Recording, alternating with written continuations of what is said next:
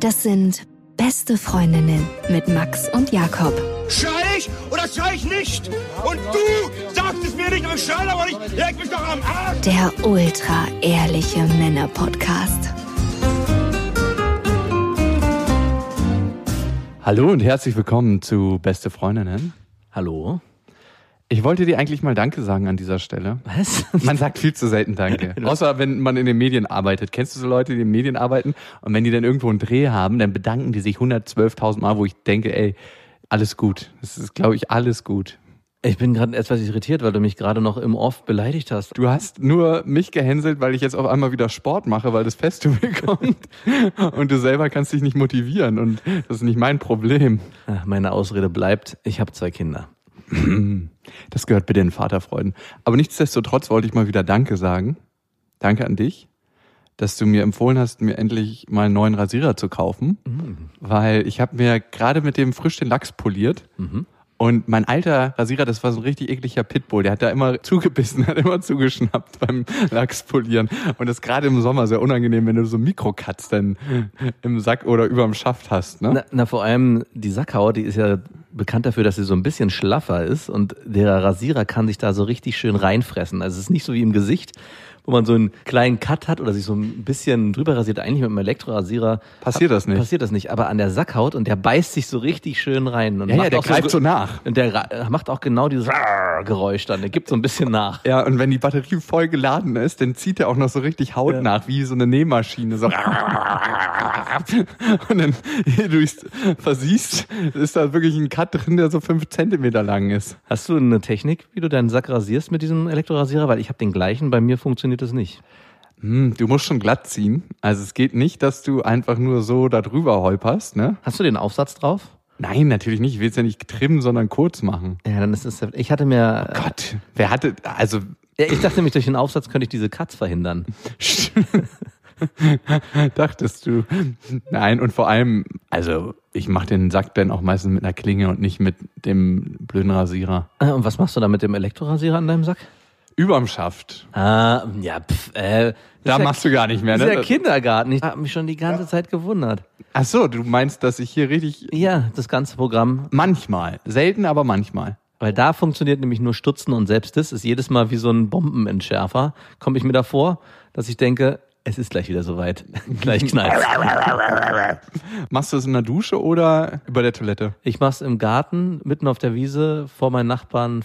Mit so einem kleinen Spiegel, genau. dass du auch unterm Sack ordentlich rankommst.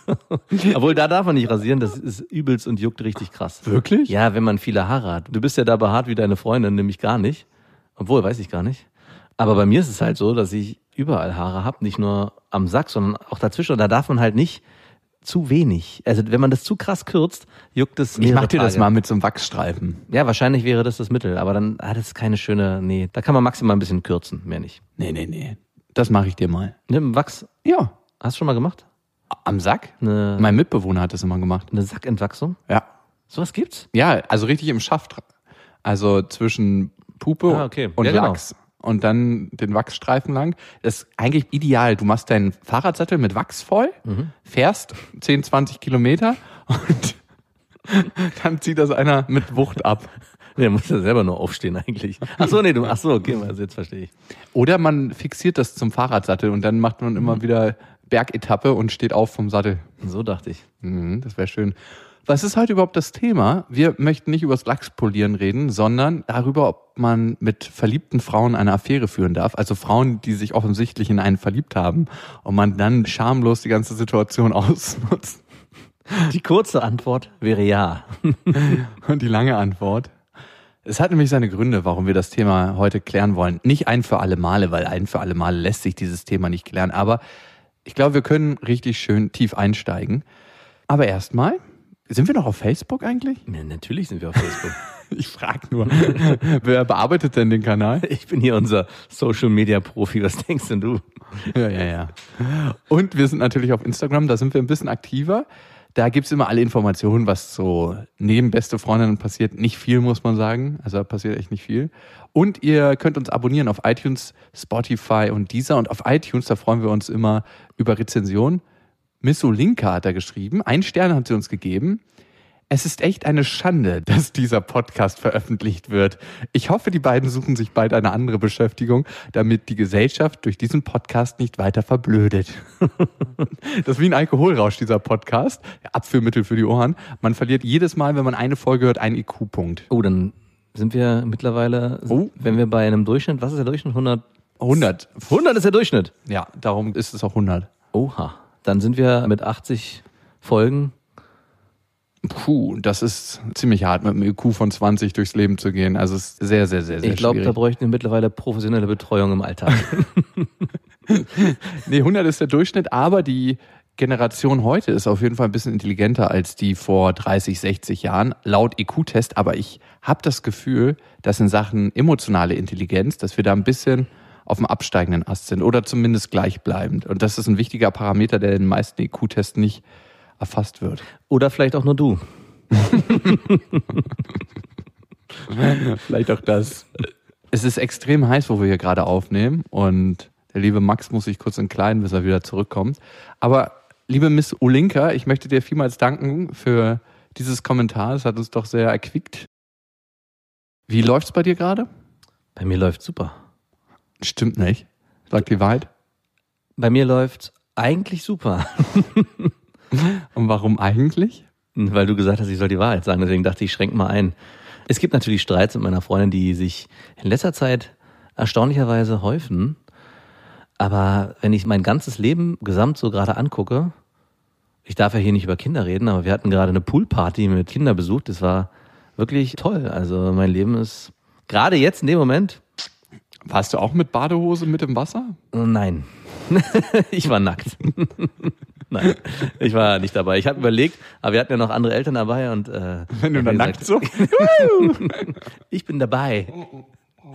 Ich auch. Nacktheit ist was ganz Natürliches. Für uns alle. Irgendwie kriegt das sofort so ein Geschmäckle. Natürlich. Aber du bist ja nie wirklich nackt, selbst wenn du dich ausziehst. ist genug. genug bedeckt. Ich wette, wir könnten ein Foto von dir nackt auf Instagram hochladen und es würde nicht zensiert werden. Ehrlich. Wenn du jetzt sterben würdest, ne? Also nur mal angenommen. Also wirst du richtig schäbig von einem Lastwagen überrollt. Hm? Was wäre das Schönste, wenn du das Bild schon aufmachst? Beim Kommen, also Naja, nicht das Schönste, so was würdest du dir jetzt wünschen? Also, wenn du dir den plötzlichen Tod wünschen könntest. ja, beim Orgasmus. Okay, das wäre dann das eine, aber ich meine eher das Bild, welche Todesart. Ach so. Aber tatsächlich, wenn es eine Sache sein müsste, dann beim Orgasmus, aber ich würde ungern oben liegen, weil dann fällt man halt so leblos auf die Frau rauf, ne? Und das wäre auch nicht schön für alle Beteiligten. Nee, vor allem könnte die Frau das nicht zu Ende bringen. Wie meinst du das? Naja, wenn du da liegst und dich nicht bewegst, ist ja so wie sonst auch, dann merkst du es einfach gar nicht. Und die können nach ein paar Stunden nochmal wiederkommen. ja, genau. Schön fest. Wenn die Totenstarre eingesetzt hat. Das wollte ich nicht sagen. Ah. So, lieber Jakob. Zweite Runde. Du Unersättlicher. Komm mal her, mein Kleiner. Ist ganz schön düster geworden hier auf einmal. Auf jeden Fall. Aber das Thema Tod, ne, hatten wir schon letzte Mal bei Beste Vaterfreuden. Und mein Opa, also mein Stiefopa ist heute vorbeigekommen und hat sich meine Oma nochmal in der Gefriertruhe angeguckt. Und der war richtig erschüttert. Und der hat meine Mutter gefragt, ob sie sich das auch angucken möchte. Und ich frage mich, warum man sich sowas antut. Also man weiß ja, sie ist tot und man möchte sie doch eigentlich im Kopf behalten, wie man sie das letzte Mal gesehen hat. Ja, aber ich glaube, es ist ganz wichtig, dass man den toten Menschen nochmal sieht, um es auch innerlich ganz zu Ah verstehen. ja, der ist jetzt tot.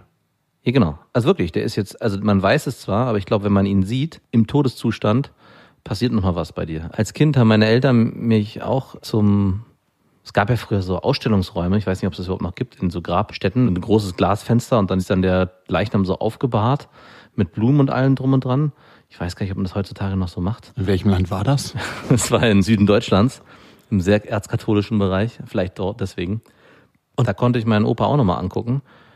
Ich kann mich an das Gefühl jetzt nicht mehr erinnern, aber ich glaube schon, dass es auch was mit einem macht, dass man den sieht. Und für mich als Kind, das weiß ich, war es nicht schlimm, weil ich hatte definitiv danach kein Trauma oder so. Aber ich glaube schon, dass das was mit einem macht, wenn man das wirklich auch noch sieht und dann spüren darf, okay, derjenige ist von mir gegangen. Ich weiß es jetzt auch wirklich, ich habe es gesehen. Aber du durftest ihn nicht anfassen, ne? Mm -mm. MC Hammer, don't touch this. Nicht wie bei dir. Nochmal zurück zum Sterben. Wenn du jetzt sterben würdest und egal wie, also sagen wir mal so dieser plötzliche Tod, du guckst einfach nicht nach links, wenn du über die Straße gehst und dann kommt ein riesen Brummifahrer und überrollt dich. Mhm. Oder nach rechts halt, ne? Und Peng, du bist weg. Wärst du zufrieden mit dem, was bisher passiert ist, so mit deinen Jahren, die du gelebt hast? Ja. Ja, wäre ich. Und erstaunlicherweise, und erstaunlicherweise, wenn du mir die Frage vor fünf Jahren gestellt hättest, glaube ich, wäre die Antwort nicht so eindeutig ja gewesen. Und es ist schon komisch, weil ich dazu natürlich auch das Projekt Beste Freundinnen zähle. Und eine Zeit lang ja an dem Punkt war zu sagen, ich beende das Ganze, also es eigentlich erst was Negatives in meinem Leben angesehen habe, stellenweise. Also es gab so einen Scheidepunkt. Aber wenn ich jetzt doch nochmal zurückgucke, die letzten vier Jahre, nicht was wir damit jetzt irgendwie medial oder so erreicht haben, das gar nicht, sondern was es auch mit mir gemacht hat in der Zeit. Also was ich über mich lernen durfte, was passiert ist in meiner Entwicklung nochmal in diesen Gesprächen, die wir haben, auch durch die Mails, die wir bekommen haben, was man für Eindrücke von anderen mitbekommt das hat mich selber auch als Mensch krass weitergebracht. Und es gab heute so einen Moment, genau bei dieser Poolparty, wo ich mich mit denen unterhalten habe und bestimmte Situationen einfach erlebt habe, wo ich dachte, so krass, das ist irgendwie, ich kann es gar nicht so richtig in Worte fassen, aber es war, ich habe mich so ein bisschen so gefühlt, als wüsste ich mehr Bescheid als noch vor fünf Jahren, um es mal so zu beschreiben, ohne es überheblich klingen zu lassen. Mhm. Lässt du das denn auch so ein bisschen durchblicken? Natürlich. Also, ja. Damit beschäftigt ihr euch? Also bitte. Nee, ich rede einfach gar nicht mehr. Ich brauche nicht mehr reden.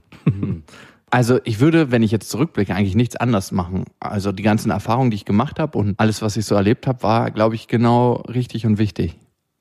Also ich wüsste auch nicht, wie ich es jetzt anders machen sollte. Mhm.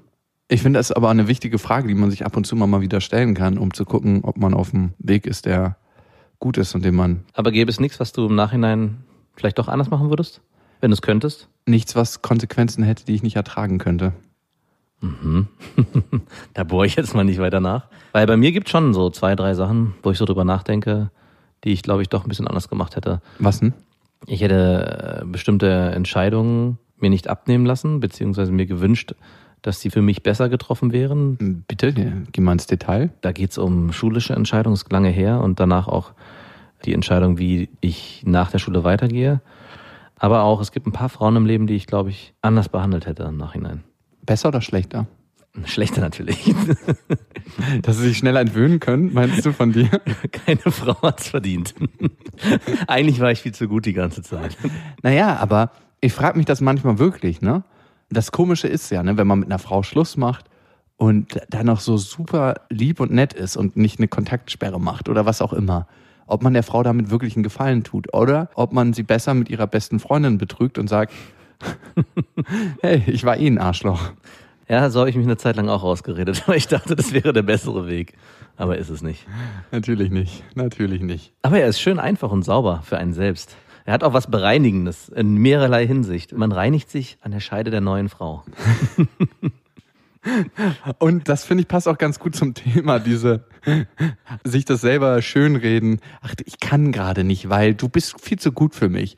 Das passt zum Thema. Darf man mit einer Frau, wo man offensichtlich weiß, die hat sich in einen verliebt, eine Affäre führen? Und wir kriegen öfters Mails zum Thema und darum haben wir überhaupt gesagt, wir machen das die sind eigentlich sehr ähnlich, diese Mails. Und da steht dann drin, ich habe einen Typen kennengelernt bei der Plattform XY.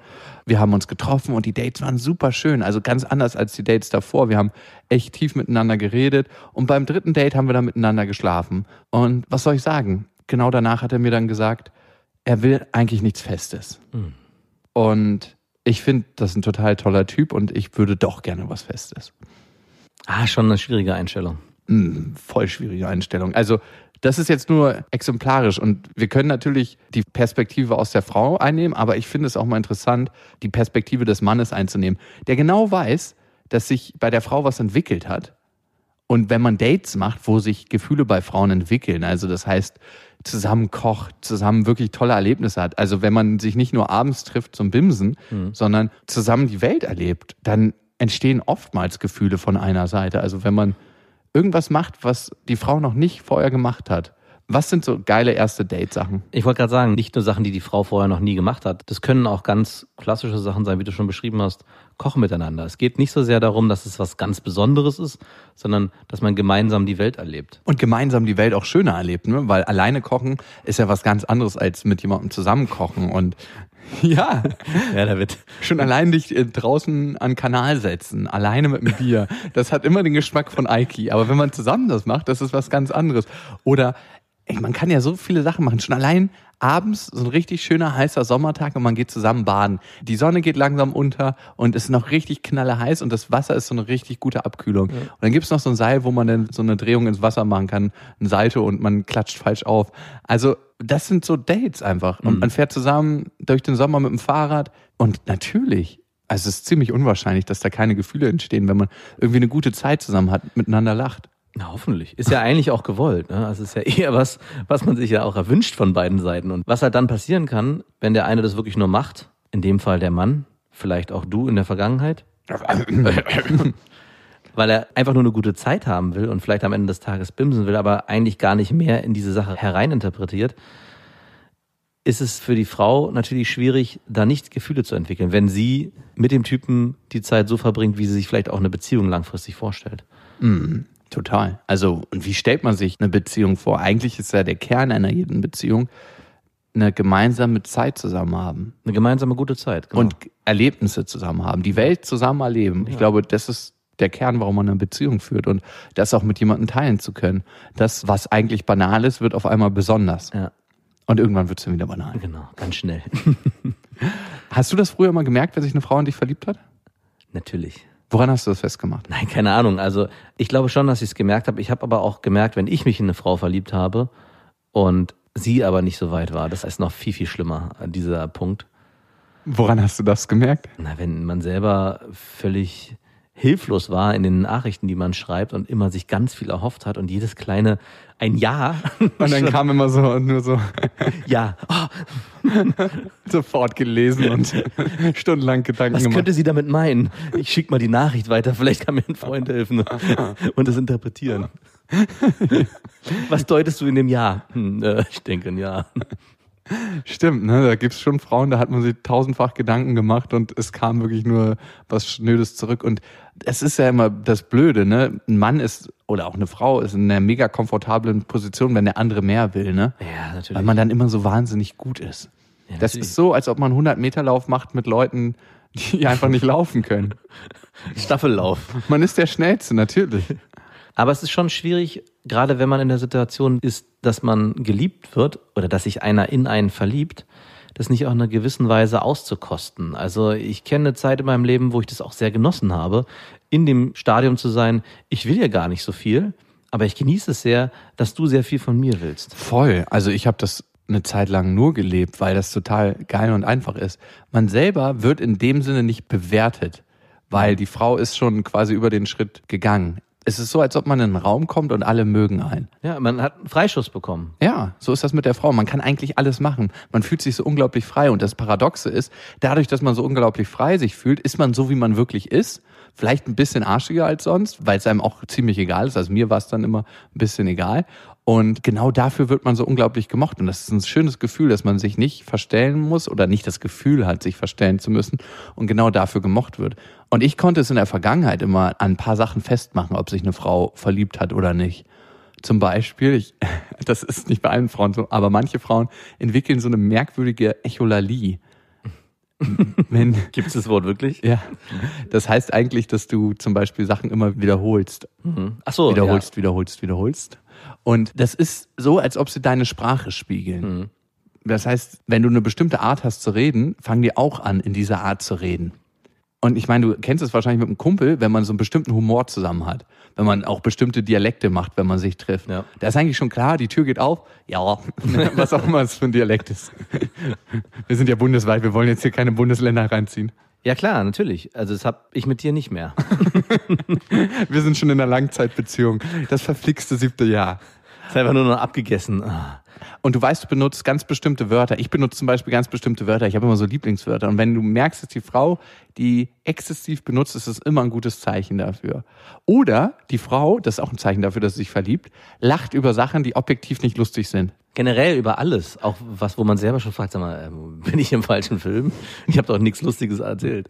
Ja, das kann auch entstehen. Ich meine, das hat man auch mit guten Freunden. Darum ist es eine schwierige Gratwanderung. Na, ist nochmal was anderes. Ja, manche Frauen setzen das aber auch ein als Mittel, Ja. weil sie wollen, dass der Typ sie sympathisch findet. Und das wirkt auch. Also eine Frau, die viel lacht, ist einfach unglaublich sympathisch. Eine Frau, die so über viel lacht, da denkt man sich irgendwann, ist sie grenzdebil. Aber es ist immer noch besser als zu wenig lachen. Ja. Also lieber drüber als drunter. Das gibt dem Mann einfach auch ein unglaublich gutes Gefühl. Mann, bin ich lustig.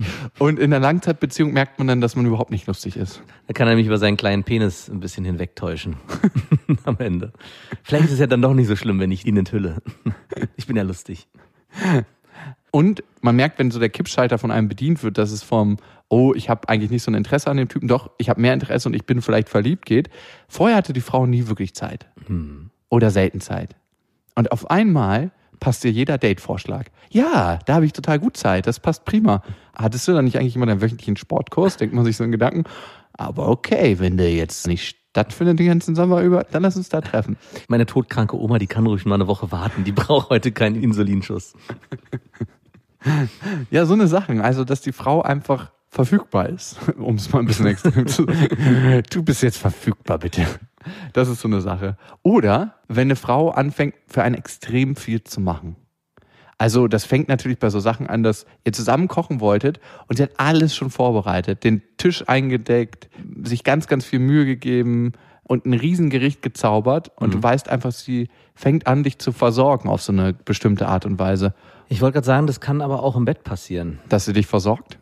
Im Prinzip ja. Also, dass sie auch im Bett extrem viel macht, nämlich dir zuliebe. Nicht, weil sie es unbedingt selber will. Also ich habe das auch erlebt, dass ich eine Freundin hatte oder eine Beziehung oder eine Affäre. Was war es nun? Bitte entscheide Ja, das war ja nicht so klar, weil ich nicht klar war. Die das aber irgendwo gespürt hat und dann versucht hat, über Sex halt mich zu überzeugen, dass es sich lohnen wird. Und was hat die so Geiles gemacht? Na, nicht unbedingt Geiles, aber sie hat halt all das gemacht, worauf ich Bock hatte. Es ging mehr um meine Bedürfnisse als um ihre. Doggy Style? Ja, zum Beispiel, wenn du das willst. Such dir was aus, Okay. worauf du Bock hast. Einen tiefen Blowy? Ja, genau. Worauf sie nicht so einen Bock hat. Und du weißt, das ist schon mal kommuniziert worden. Und komischerweise verändert sich das dann und sie, nein, nein, ich habe da total Bock drauf. Okay, wenn du Doggy Style bummst, ne? Bist du immer auf den Knien oder machst du es manchmal auch, dass du auf den Füßen stehst und Klar. Den Dipper? Der ist extrem anstrengend, ne? Mit meiner zurzeitigen körperlichen Verfassung zehn Sekunden. da komme ich durch körperliche Erschöpfung. Dann lohnt sich noch nicht mal das Aufstehen, oder? Ist halt auch blöd, wenn die Matratze so extrem weich ist und man sagt da so ein, ne? Hm, auf jeden Fall. Haben wir zum Glück nicht. Wir haben eine harte. Dreht ihr denn immer auf die harte Seite? Ja, wir drehen immer auf die harte Seite. Heute wird's härter. Wir drehen auf die harte Seite der Matratze. Und was noch so ein Zeichen davon ist, dass die Frau sich verliebt, und das ist auch nicht bei allen Frauen so, die Art und Weise, wie sie einen anguckt. Das ist auf einmal viel länger. Als ob sie in jedem Moment, wo sie dich anguckt, ein Stück träumt. Mhm. Und Ja, nicht so stimmt. ganz bei der Sache ist. So, so kennst du das? wenn- Naja, jetzt wo du es erzählst, so ein bisschen abwesend, du hast recht. Sie ist schon in Gedanken in der Zukunft mit dir, Ja, die vielleicht niemals stattfinden wird. Kinder, ein kleines Haus am See, Ja. den Golfkombi, voll mit Kindern, ja.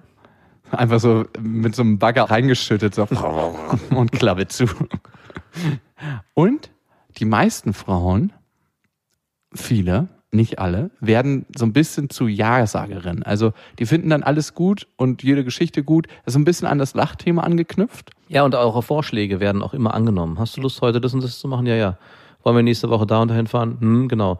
Klassisches Beispiel ist auch Filme gucken. Früher war ich oft im Kino und hatte eine Freundin, die mit mir in Filme gegangen ist, die ich cool fand, worauf sie eigentlich keinen Bock hatte, das wusste ich, aber für sie war es trotzdem okay. Es ging sogar so weit, dass sie gesagt hat, sie hat selber Bock auf die Filme. Also klassische Actionfilme, wo keine Frau eigentlich Bock drauf hat. Oder Ja, wenig, komm. wenig, wenig. Oder, ach, was weiß ich. Ey, ich mit meiner Freundin habe zum Beispiel einen unglaublich unterschiedlichen Geschmack. Ne? Ich gucke mega gerne Dokus.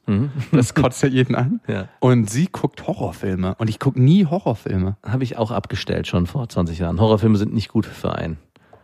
Mich hat das noch nie interessiert. Ich hatte einen Horrorfilm oder zwei in meinem Leben gesehen. Ich habe früher mal von 6 bis 14 auf dem Dorf gewohnt und ich habe so mit 12, 13 meinen ersten richtig brutalen Splatter-Horrorfilm gesehen. Und ich musste dann in der puren Dunkelheit mit dem Fahrrad nach Hause. Ich hatte damals ein kleines BMX, wo man sich totgestrampelt hat. Und ich weiß noch, es gab so einen langen Tunnel, der ist unter einer Autobahn durchgegangen. Und wir haben uns immer die Geschichte erzählt, dass in diesen Lüftungsschächten, und der ist ja nicht voll aus Beton, dieser, sondern gibt's so Klappen und dann kannst du in den Tunnel reingehen, Ja. dass dann ein Entführungsopfer festgehalten wurde. Und ich bin als kleiner Mensch einfach durch diesen Tunnel gerast. Und dann bin ich da rausgekommen. Es war eine richtig dustere Nacht. Und auf einmal merke ich so, wie ich in so eine Art dumpfes Kissen reinfahre. Und es macht auch so ein Geräusch, so Buh. Ich hatte halt kein Licht am Fahrrad. Natürlich nicht. Und ich hatte eine Oma einfach mal umgefahren. Ohne Witz. Und ich habe ihr dann wieder hochgeholfen. Wir haben uns kaum gesehen. Ich musste sie ertasten und sie hat mich ertastet. War das deine erste sexuelle Berührung in dem Alter? das war mein erstes Mal an diesem Abend. Ich hatte mir das irgendwie anders vorgestellt. Ich auch. Ich glaube, für sie war es nicht das erste Mal. Ich glaube, sie hat auch die abendlichen Spaziergänge nach dem Vorfall eingestellt. Ich glaube auch. Aber wie bitter wäre das bitte, dass sie danach so dann nie mehr spazieren gegangen ist und wer rastet, der rostet, das weiß man ja. Ich hatte auf jeden Fall danach ungefähr zwei Wochen noch die Totenanzeigen in der Zeitung gecheckt, weil ich dachte, vielleicht ist sie noch da an den Folgeschäden gestorben. Also es war natürlich Bullshit. Ich bin ein kleiner Mensch gewesen. Ich hatte ja nicht so viel Druck hinter dem Fahrrad, aber Ja, aber gut, sie war eine alte Frau. Also Ja, das, ich weiß. Ich meine, das ist kollidiert auch miteinander. Ne? So eine Ja. alte Frau hält auch nicht mehr so viel aus. ich hatte auf jeden Fall ein ganz, ganz schlimmes, schlechtes Gewissen über Wochen. Und ich hatte mich nicht getraut, das irgendjemandem zu erzählen. Weil ich dachte, wenn sie doch, also wenn ihr doch was passiert ist, also ich habe es jetzt nicht abgetastet von oben bis unten, aber es war schon eine merkwürdige Situation mit ihr. Ich bin die Strecke nächsten Tag auch noch mal im Hellen abgefahren, um zu gucken, ob sie irgendwo am Wegesrand liegt. Danach habe ich mir Licht für mein Fahrrad gekauft übrigens. Sehr gut. Sie hat wahrscheinlich auch so ein kleines Ding. Oft macht man es dann, wenn es zu spät ist. Ah, Ich schneide mich ab jetzt immer an, nachdem ich einmal durch die Windschutzscheibe geflogen bin. Jetzt spielt das auch keine Rolle mehr. Ey, was man alles so komisches, weirdes erlebt in seinem Leben. Aber diese jungen Geschichte, dass man irgendwo einen Tunnel hat oder irgend so Berg oder wo so irgendwelche komischen Gestalten sind oder Leute vergraben, Kinder vergraben. Irgendwie haben das, glaube ich, alle Jungs. Ich kenne von all meinen Kumpels kenne ich fünf unterschiedliche Geschichten, die in ihrer Kindheit genau sowas erlebt haben. Das wurde so erzählt, das war die Geschichte. Heutzutage sind es wahrscheinlich irgendwelche tollen Videos im Internet, die total gruselig sind. Und ich bin an dem Tag so schnell gefahren, weil ich halt Panik hatte wegen dem Film. Und das war so ein Tag, wo ich mir gedacht habe, warum fährst du dir sowas rein? Also was bringt dir das? Das macht dir kein gutes Gefühl. Mir hat das gar nichts gebracht. Nur Angst. Und darum gucke ich keine Horrorfilme, aber meine Freundin schon. Und du hast recht mit dem, dass die Frau, die sich verliebt, eher bereit ist, sich auf den Typen einzustellen und einzulassen. Das Problem an der ganzen Dynamik ist, manchmal wird eine Frau dadurch extrem uninteressant, weil sie bringt nichts mehr Eigenes in diese Beziehung, die von da aus wachsen kann, rein. Das heißt, man selber ist immer der Motor und man muss auf einmal zwei Batterien laden und nicht nur eine. Und die Frau verliert so ein bisschen ihre Aktivität und dadurch auch ihre Attraktivität. Das heißt, sie gerät in die Passivität und muss natürlich nicht so sein. Es gibt tausend verschiedene Versionen, aber das ist eine Sache, die ich öfters erlebt habe. Jetzt die Frage, darf man die Frau bimsen, wenn man weiß, sie hat sich verliebt, aber man selber ist nicht verliebt und man will nur eine Affäre und man sagt das natürlich, du, ähm, ich habe keinen Bock auf eine Beziehung mit dir, ich will dich nur bimsen, ich will also nur eine Affäre mit dir. Das sagt ja kein Mann, weil er weiß, das ist beleidigend und weil er, glaube ich, in den meisten Fällen Angst hat vor den Konsequenzen. Was sagt die Frau dazu, ne? Ja, und vor allem, weil er nicht mehr bumsen kann dann. Ah, ganz genau. Oder weil er das Risiko nicht eingehen will. Frauen fragen sich manchmal, warum sagen Männer manchmal nicht die Wahrheit bei so Sachen? Warum sagen sie nicht einfach, der wollte nur bimsen? Weil sie das Risiko nicht eingehen wollen, nicht zu bimsen. Eigentlich logisch, oder? ja. Warum sagt ein Mann vor dem Bimsen eigentlich nie, oh du, ich bin gerade beziehungsunfähig, ich will dich nur bimsen, sondern immer nach dem ersten Mal?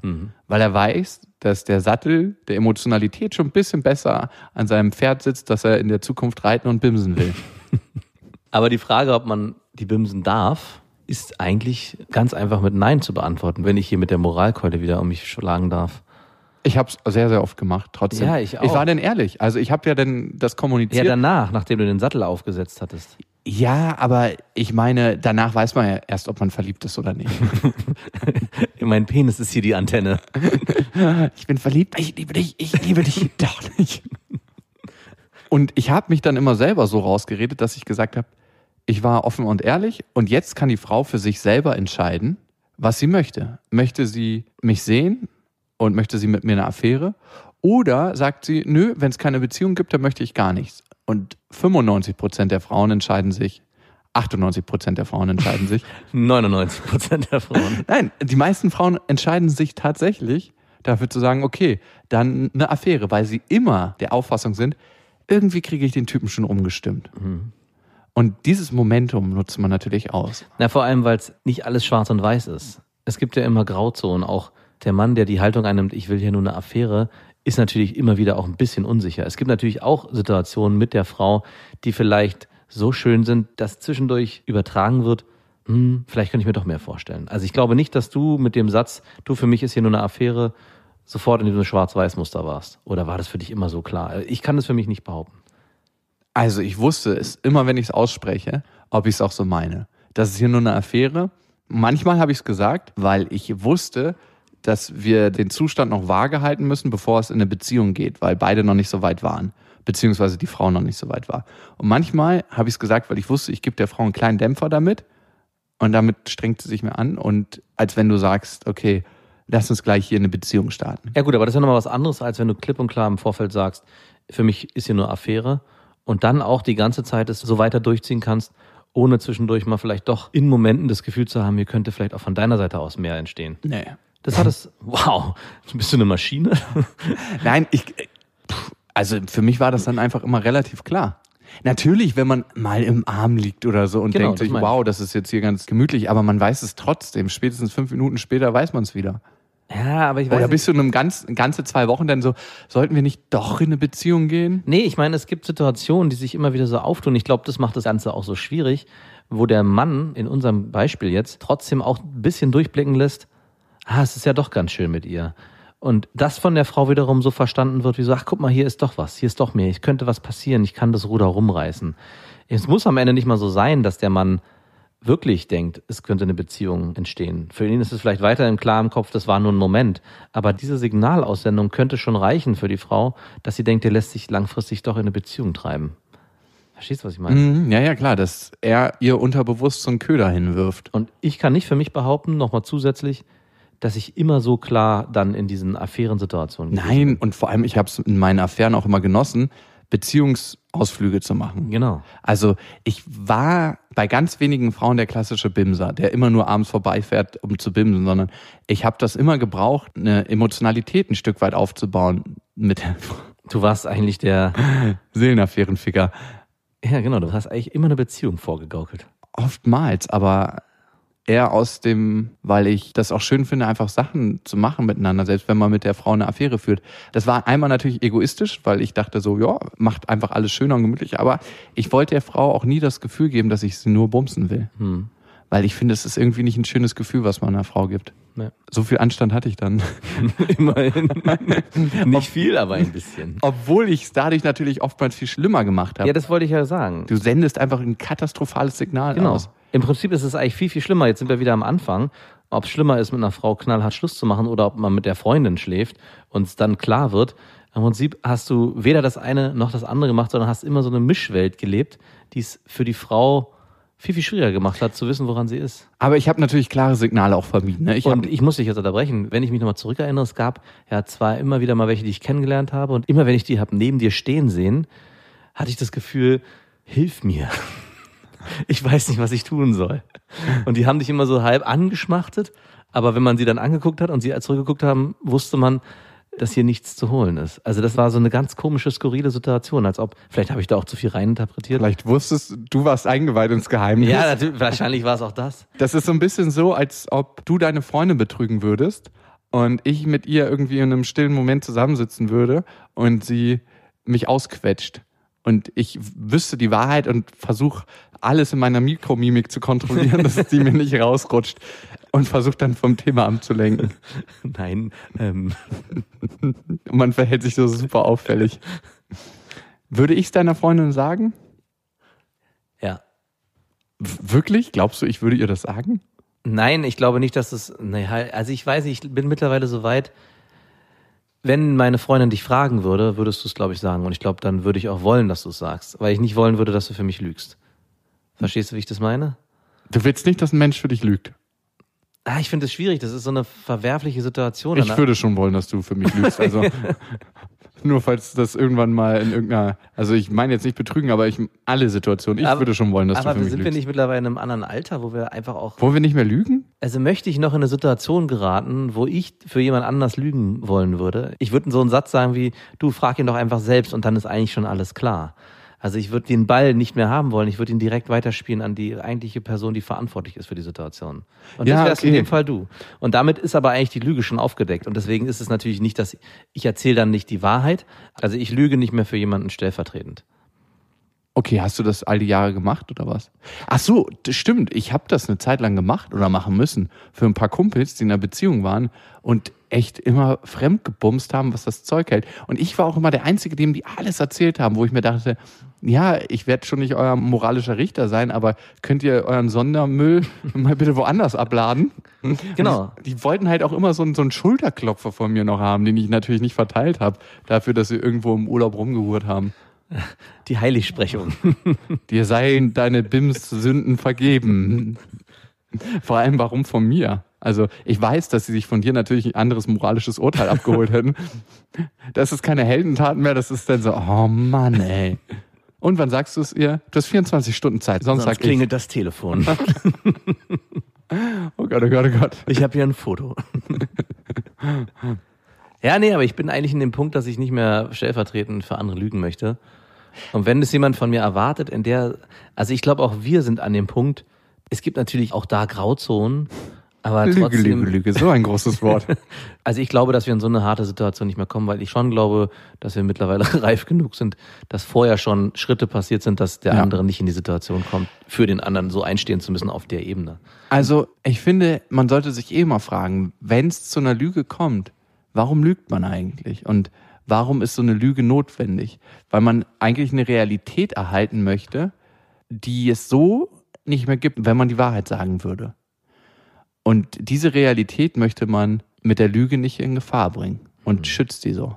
Das ist eigentlich eine Schutzmauer für die Illusion, in der man lebt. Und ich für meinen Teil möchte eigentlich nicht mehr in einer Illusion leben. Ich auch nicht. Und ich überlege gerade, wann ich das letzte Mal gelogen habe. Hm, Okay. Mir fällt doch was ein. Äh, heute. Ja, heute noch nicht. Aber ich lüge auf jeden Fall viel seltener als früher. Aber gut, ey, wenn du halt drei Affären mal parallel geführt hast, dann geht's auch nicht, nicht zu lügen. Vielleicht ist dein Lügenkonto auch einfach leer. Du hast einfach. Ich habe alles verbraucht. Ich bin schon lange im Dispo. Es gab keine Vertragsverlängerung. Nein, am Ende habe ich gemerkt, es bringt nichts. Also es bringt mir nichts, es bringt den Frauen nichts, es bringt niemandem was. Und das ist auch eine Haltung, mit der man durchs Leben geht. Also Ja. man fühlt sich, als ob man aufrechter läuft, wenn man nicht mehr lügt. Mhm. Ist von einer Skoliose befreit. Der Lügenskuriose. LS, ich habe Lügenskoliose. Also zum Schluss. Sollte man einer Frau sagen, hey, das bedeutet das Ende unserer Affäre, du hast dich verliebt, oder sagt man, man macht weiter? Ich habe jetzt schon beide Antworten mal gegeben und ich sage jetzt, man sollte weitermachen. Irgendwie denke ich es auch, weil die Verantwortung liegt auch bei der Frau, weil eigentlich behandelst du sie wie ein kleines Kind in dem Moment, wo du sagst, oh Gott, du hast dich verliebt, jetzt können wir hier nicht mehr weitermachen. Du gibst der Frau, wenn du ganz klar mit ihr bist und klar kommunizierst, nicht die Entscheidung, das für sich in Anführungsstrichen zu lernen. Ja. Nein, weil weißt du, was ich Ja, ja, meine? klar. du, du nimmst ihr die Erlebenssituation und vor allem lässt du nicht jeden seine Verantwortung für das haben, was passiert. Man denkt sich ja manchmal, oh Gott, die Frau und jetzt ist sie noch mit ihm zusammen und leidet und so. Mhm. Aber vielleicht muss sie die Erfahrung machen. Genau. Vielleicht muss sie die Erfahrung machen, um sich dann aus dieser Situation gestärkt oder geschwächt oder wie auch immer zu begeben, um eine völlig neue Erfahrung zu machen. Schön wär's. So kann man sich das schönreden. Ihr könnt uns natürlich gerne Mail schreiben an beste at bestefreundinnen.de. Da könnt ihr uns schreiben, wenn ihr was auf dem Herzen habt. Hallöchen, ich bin 21 und weiblich. Es geht eigentlich darum, ich lerne einen Mann kennen, den ich super heiß, anziehend finde. Bock auf Sex habe ich mit ihm und ähm, ich will auch mit ihm flirten. WhatsApp-Nachrichten, Telefongespräche, Treffen, intime Gespräche, Aufbau von Vertrauen. Doch nach einer Zeit, meist nur zwei bis drei Wochen, vergeht das Interesse. Wow. Ich habe keine Lust mehr auf den Mann, weder sexuell noch anders. Aber warum, das weiß ich nicht. Er schreibt, ruft an und will den Kontakt aufrechterhalten. Aber ich will ihn eigentlich eher loswerden, ignorieren, einen Schlussstrich ziehen. Das mache ich dann auch. Von Gewissensbissen geplagt schreibe ich ihn hin und wieder mal an und das Ganze geht von vorne los. Ein nie endender Teufelskreis. Help. Das hört sich an, als ob das mein kleiner Bruder geschrieben hätte, wenn er schon 21 wäre. Es hört sich so an, als hätte sie einfach noch nicht den richtigen gefunden. Oder beziehungsweise jemanden gefunden, der ihr ebenbürtig ist in dem, was sie sich wünscht als Partner. Ja, das wäre eine Möglichkeit. Das wäre eine Möglichkeit. Für mich hört sich das eher so an, als ob sie Probleme hat, tiefer abzutauchen in eine Beziehung. Ich müsste mal eine Zahl hören. Ich meine, wenn einem das 20 Mal hintereinander passiert, dann ist das kein Zufall.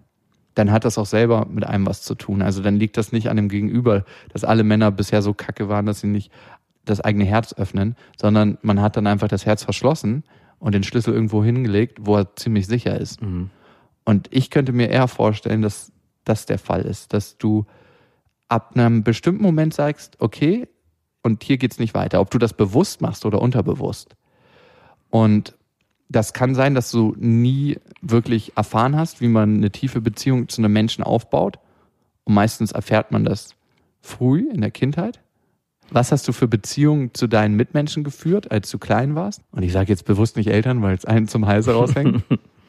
Aber es prägt uns, welche Beziehungen wir zu unseren Eltern geführt haben. Das lehrt uns natürlich auch als Erwachsener, was wir für Beziehungen zu unseren anderen Menschen führen, weil wir lernen unglaublich viel dadurch, dass wir eine bestimmte Form der Beziehung vorgelebt bekommen haben. Aber du hast das Schlüsselbild verwendet und ich glaube, es liegt auch mit daran, dass wirklich einfach noch nicht derjenige gekommen ist, der den Schlüssel aufnehmen kann und aufschließen kann. Also das kann für mich mehrere Gründe haben. Entweder die, die Jakob beschreibt, dass du dich nicht auf tiefere Gespräche oder ein tieferes Gefühl oder eine tiefere Bindung einlassen kannst. Oder eben, dass es noch keinen Partner gab, der so wirklich zu dir gepasst hat. Vielleicht brauchst du jemanden ganz Besonderes, ganz Spezielles, der deine Bedürfnisse so versteht, wie du dir das auch wünschst. Vielleicht bist du auch einfach ein egoistischer Mensch, und das meine ich jetzt nicht negativ, der einfach ganz genau weiß, was er will. Und sobald das nicht eintritt, suchst du dir gleich was Neues. Das höre ich ein bisschen auch aus der Mehr heraus. Du bist ich und ich bin du. Vor Jahren allerdings. Ich kann das natürlich auch verstehen. Das ist so eine Konsumentenhaltung, die du hast. Ne? Du nimmst dir immer wieder was Neues.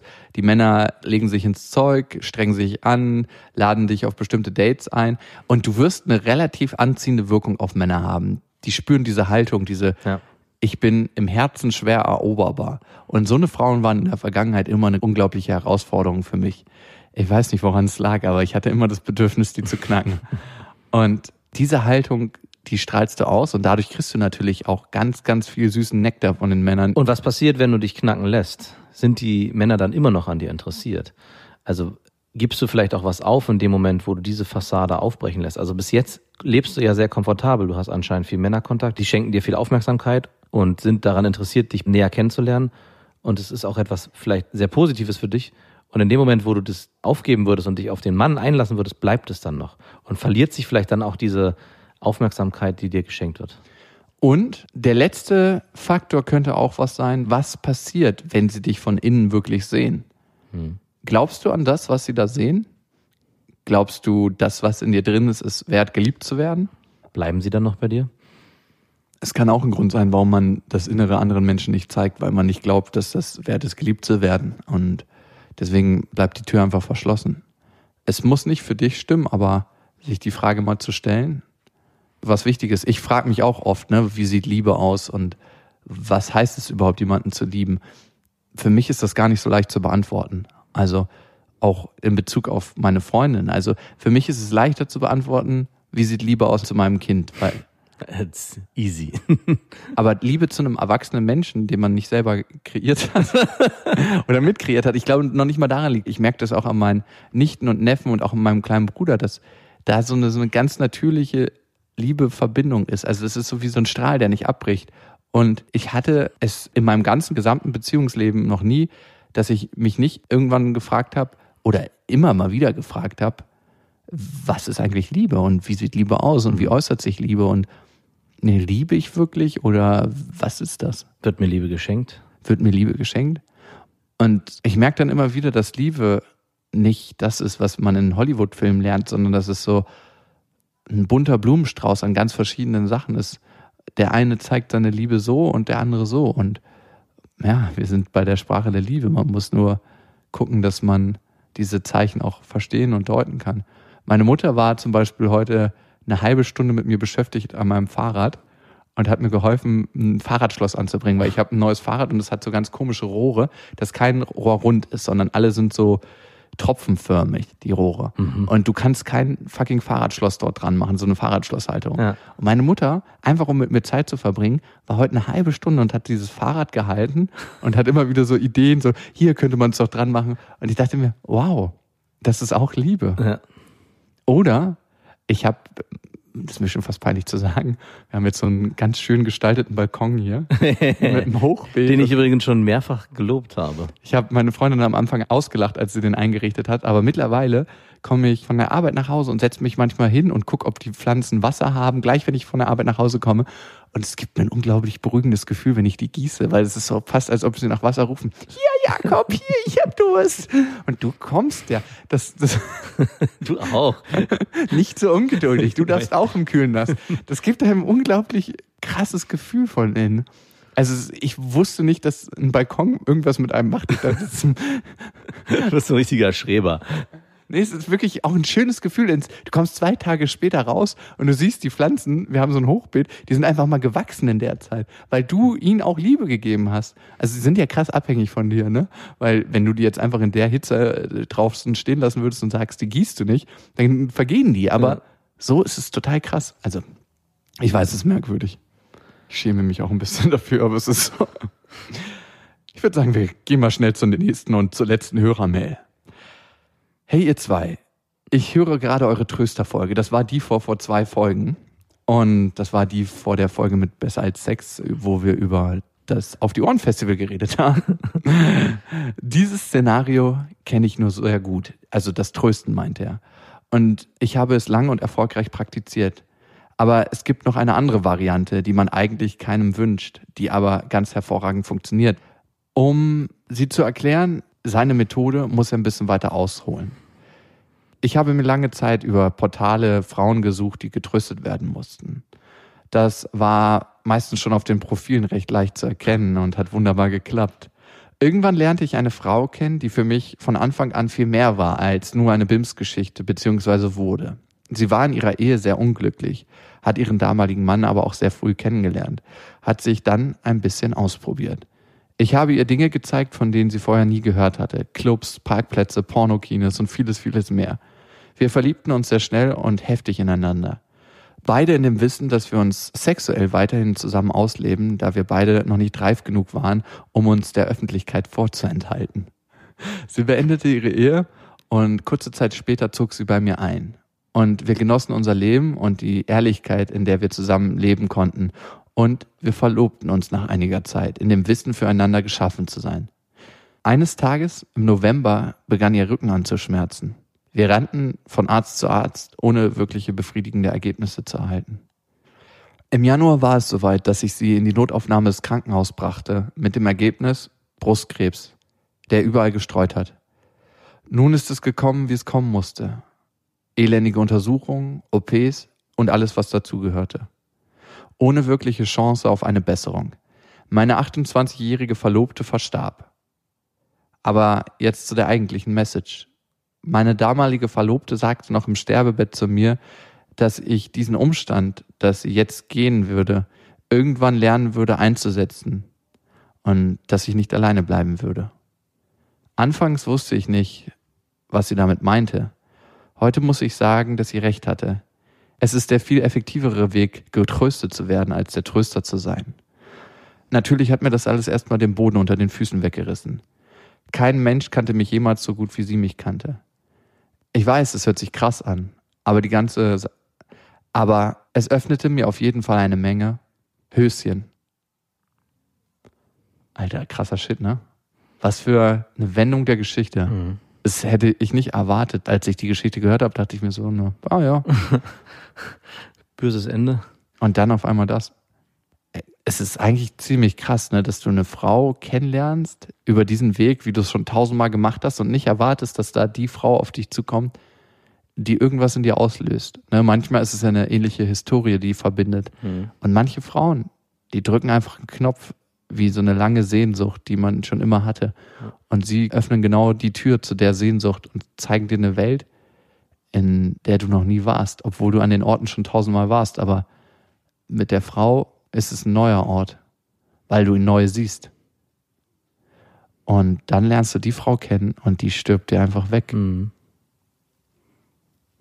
Ich wüsste nicht, ob ich danach mich von irgendwelchen Frauen trösten lassen könnte. Ist ein Muster, was er sich wahrscheinlich angelernt hat, um überhaupt erstmal überleben zu können. Hm. Also ich habe eine Geschichte bei mir, die nicht mit einem Tod geendet hat, aber in der ich auch aus einer Beziehung sehr, sehr verletzt gegangen bin und die Frau auch schwer psychisch krank war und mich danach auch nicht trösten hab lassen, aber viele, viele Frauen, ich würde schon sagen, ausgenutzt habe, um mich dann selber Erhabener zu zu heilen. fühlen? Na, ich würde schon fast sagen, einen gewissen Heilungsprozess anzuleiten, weil ich so viel geben musste in der Zeit, dass ich im Nachhinein das Bedürfnis hatte, und jetzt nehmen. bin ich mal dran. Und Mhm. jetzt nehme ich mir und ohne Rücksicht auf Verluste. Aber ist das tatsächlich so ein befriedigendes Gefühl? In dem Moment, ja, Ja, es ist so wie Fast Food, das macht schnell mal satt. Ja, genau. hm. ich verstehe das. Am Ende bleibt nicht viel. Das ist eigentlich das große Problem. Und um dich satt zu halten, musst du halt immer wieder schnell nachfüttern. Ich frage mich, ob das so ist, als ob man in eine Drogensucht reinrutscht, so, dass man erstmal was anderes Mittel nimmt, um seinen Schmerz zu kompensieren. Genau. Hm. So würde ich es mir erklären. Ich will mich jetzt nicht anmaßen, einen Todesfall einer, ich würde schon fast sagen, Seelenverwandten zu kompensieren mit anderen Frauen, dass das jetzt sein Mittel gewesen ist. Es hört sich ein bisschen danach an. Aber das will mich nicht anmaßen, weil ich mich in die Situation nicht reinversetzen kann, wie es ist, jemanden zu verlieren, der einem so sehr ans Herz gewachsen ist. Und ob das dann das Mittel ist, eine Kompensation, um das zu bewältigen, Alter, tiefer Shit. Weil wenn du deinen Beziehungspartner verlierst, verlierst du ja eigentlich einen Menschen, der dir in den meisten Fällen näher ist als deine Geschwister und als deine Eltern. Hm. Also der Mensch, der dir am nächsten auf der Welt ist, weil du entscheidest dich ja bewusst für diesen Partner und entscheidest dich bewusst dafür, deine Lebenszeit, das Kostbarste, was du hast, mit dem zu verbringen. Ja. Ich finde das manchmal eh so erstaunlich, dass sich jemand dafür entscheidet, seine Lebenszeit mit dir zu teilen. Also auch schon bei so Kleinigkeiten, dass du dich mit einem Kumpel triffst. ja. Ich meine, das ist immerhin ein Tag, der dann meistens weg ist. Findest du das nicht krass, dass sich Leute dazu entscheiden? Es ist komisch, dass du es ansprichst. Es gibt manchmal Situationen, wo ich mich frage, habe ich das überhaupt verdient, dass ich jetzt dem die Zeit klaue? Und dann gibt es Momente, wo ich selber sage, ich bin es wert, dass ich mit dir Zeit verbringe. Bist du es überhaupt wert?